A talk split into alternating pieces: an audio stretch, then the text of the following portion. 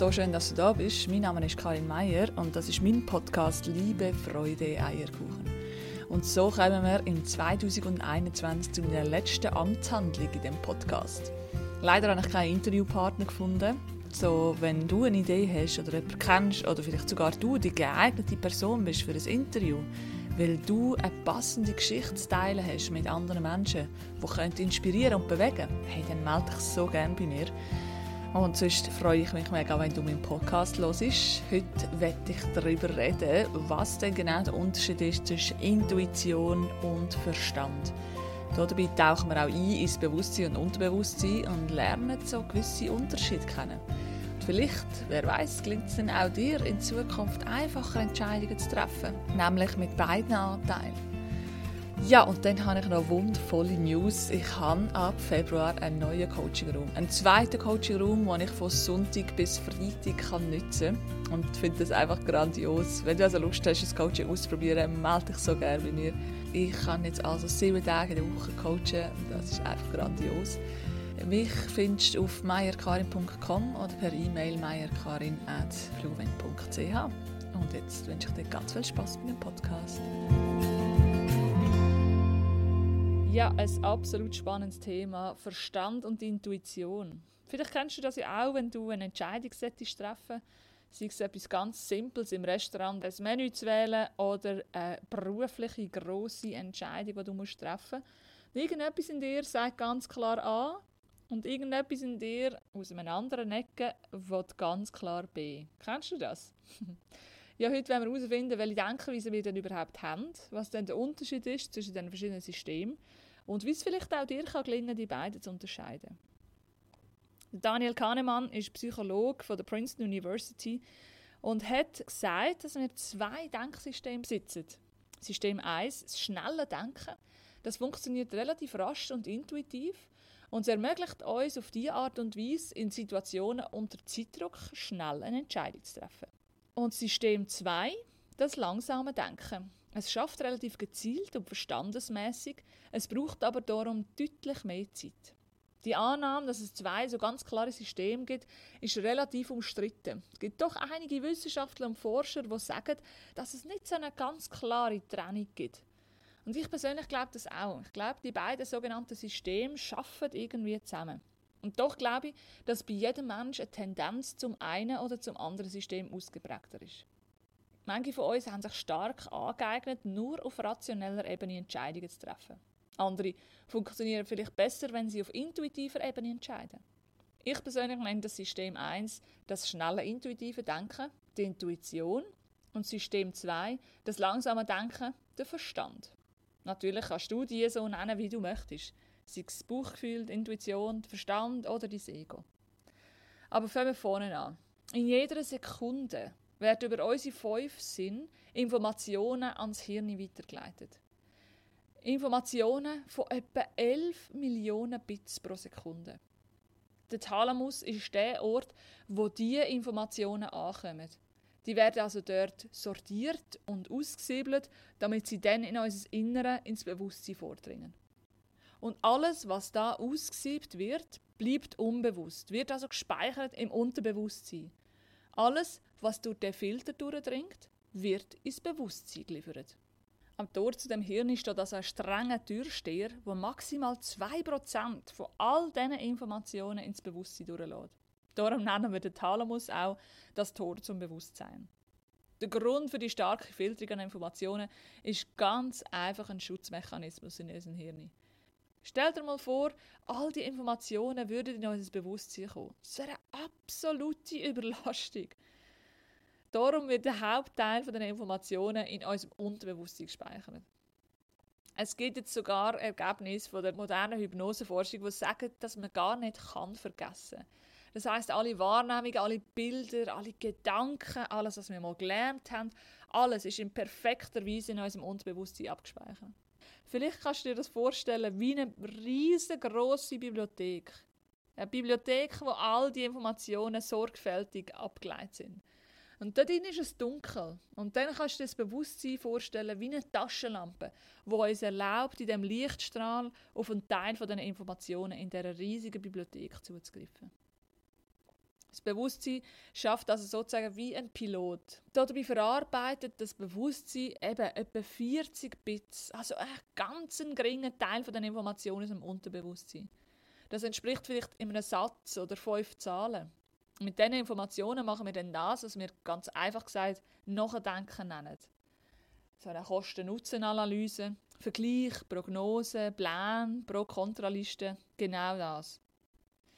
Das Unterbewusstsein hingegen verarbeitet pro Sekunde über 11 Millionen Bits. Der Mensch ist ja hauptsächlich ein Augentier, das heißt also, über die Augen nehmen wir 10 Millionen Bits, also die überwältigende Mehrheit von dem Datenfutter auf. Und von der Haut kommen dann nochmal etwa 1 Million Bits und die anderen sind, nehmen relativ wenig an Informationen auf. Und wie du sicher schon gehört hast, ist der Mensch nur 5% durchs Bewusstsein gesteuert. Die restlichen 95% ist der Mensch mit seinen Handlungen durchs Unterbewusstsein gesteuert. Genauer gesagt treffen wir 9 von 10 Entscheidungen unbewusst. Vor allem dann, wenn wir unter Zeitdruck stehen. Das Unterbewusstsein schafft nach ganz eigenen Prinzipien und reagiert aufgrund von Gedanken, von bisherigen Erfahrungen und von Vorstellungen.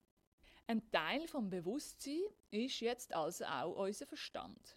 Eigentlich sorgt der Verstand in uns für Ordnung und Struktur, für so das planvolle Handeln und Vorsorge. Er liebt Listen, Pläne und Diagramm und möchte am liebsten alles in Schubladen sortieren. Der Verstand ist ein Meister im Erklären von Sachen. Manchmal auch von solchen, wo er gar keine Ahnung davon hat. Auch hat er Bereich übernommen, da wäre er gar nicht dafür gemacht. Er ist eben sozusagen ein guter Buchhalter, aber hat keine Ahnung von der geistigen Welt. Gerade wenn es um spirituelle Themen geht, kommt der Verstand an seine Grenzen.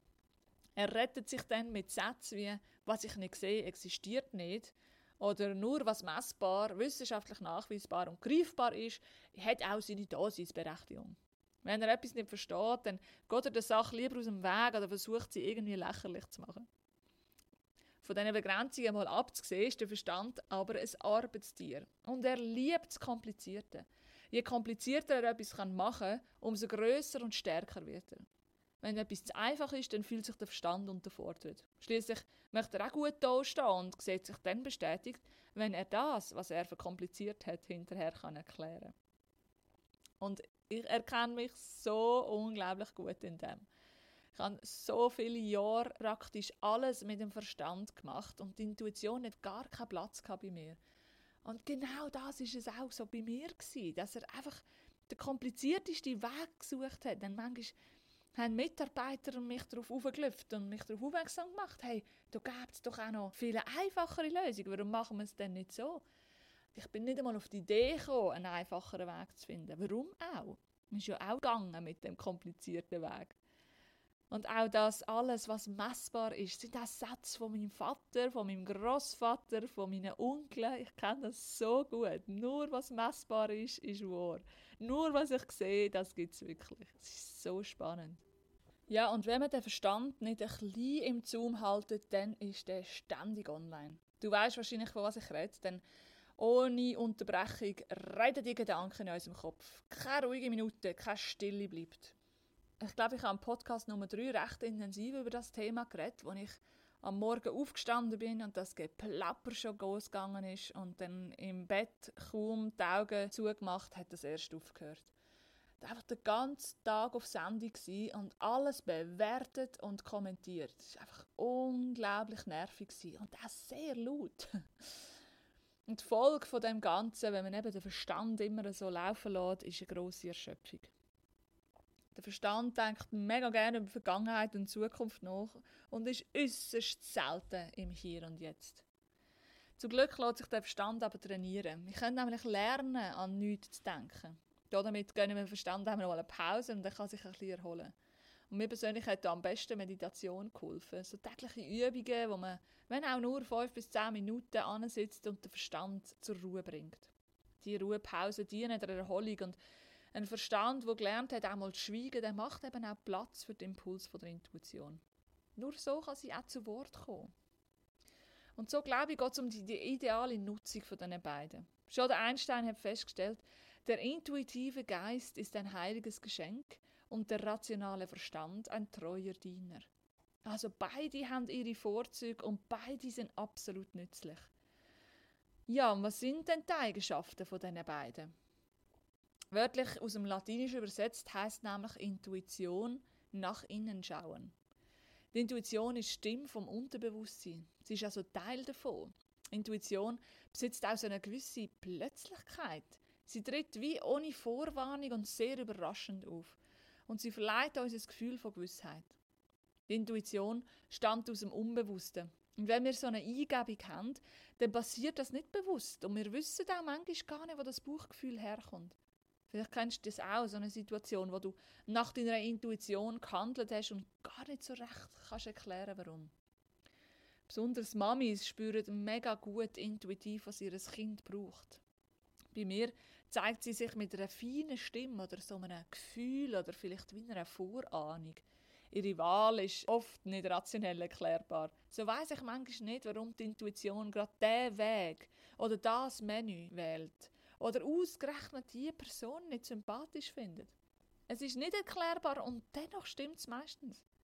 Besonders gut funktionieren so die Antennen der Intuition, wenn es um subtile Signal von der Mimik geht. Denn etwas kann der Mensch unglaublich gut, nämlich das Lesen von Gesichtern. Wir haben im Hirn ein eigenes Areal, das nur mit dem beschäftigt ist, kleine, feine Züge in den Gesichtern aufzuspüren.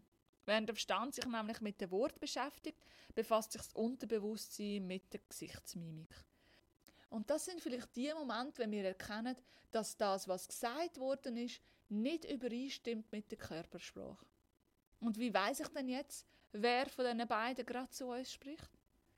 Ich glaube, die Stimme vom Verstand zeigt sich eher wild, dominant, geschwätzig und wuselig, während die Stimme von der Intuition eher fein, und viel deutlicher im wörtlichen Ausdruck ist.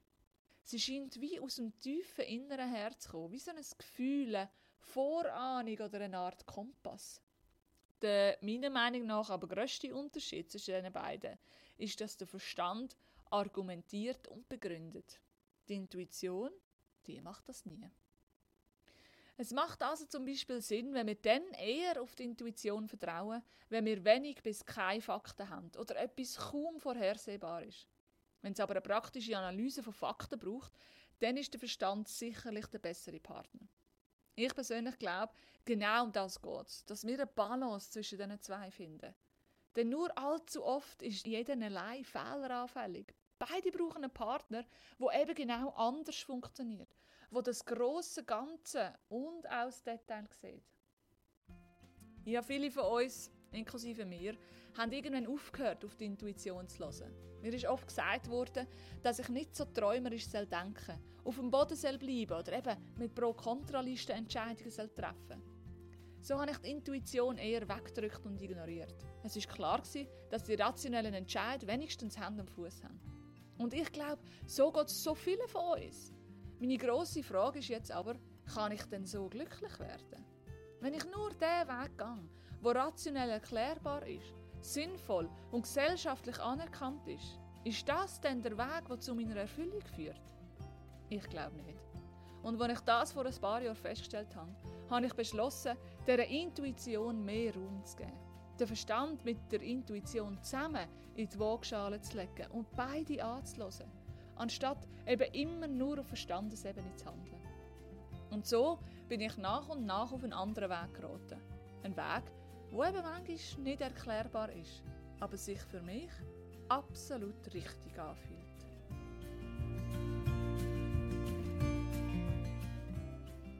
Ja, meine Lieben, das war es mit dem letzten Podcast im 2021. Ich danke dir für deine Treue. Ich danke dir dafür, dass du es anderen Menschen weiterverzählst von meinem Podcast, damit ich so viele Menschen wie möglich erreichen kann. Ich danke dir für deine vielen Kommentare, für deine Hinweise, für deine Nachrichten an mich. Vielen Dank für alles und ich wünsche dir einen wunderbaren Silvester. Möge uns 2022 das bringen, was du dir wünschst. Und ich freue mich auf alles, was kommt. Mach's ganz gut. Tschüss.